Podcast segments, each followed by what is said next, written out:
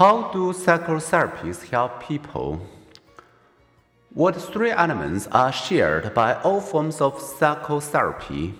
We have studied found little correlation between therapy's training and experience and clients' outcomes.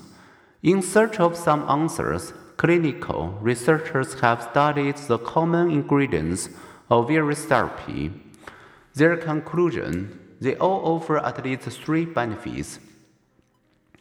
For demoralized people? People seeking therapy typically feel anxious, depressed, devoid of self-esteem, and capable of turning things around.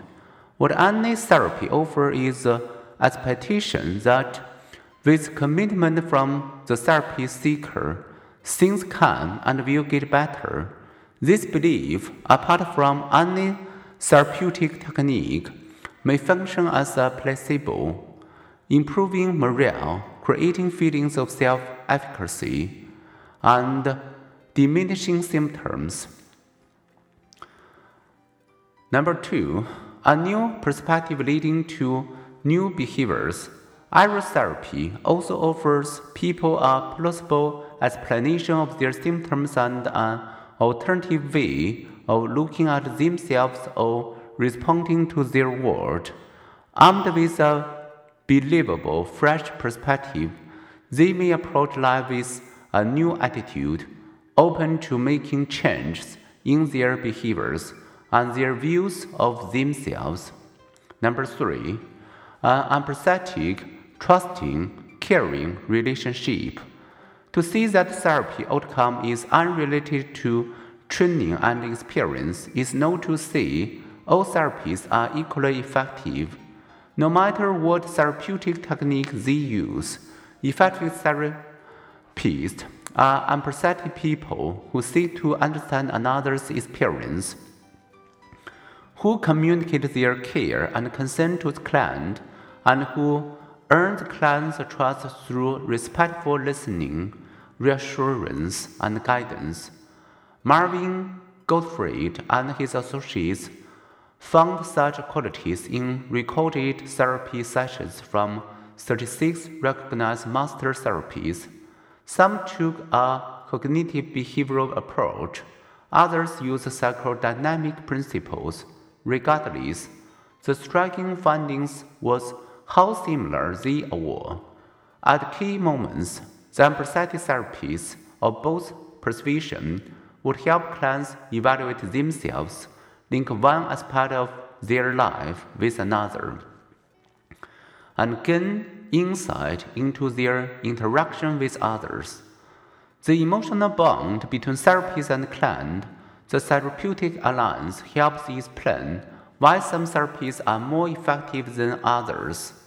An U.S. National Institute of Mental Health Depression Treatment study confirmed that the most effective therapists were those who are perceived as most empathetic and caring and who establish the closest therapeutic bonds with their clients. That all the therapies offer hope through a fresh perspective offered by a caring person is what also enables paraprofessional to assist so many troubled people so effectively. These three common elements are also part of what the growing numbers of self-help and support groups offer their members, and they are part of what traditional healers have offered.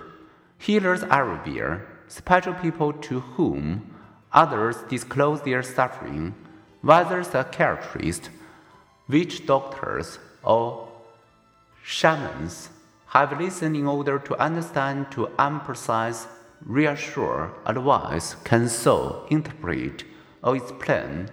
Such qualities may explain why people feel supported by close relationships, who enjoy the fellowship and friendship of caring people, are less likely to need or seek therapy.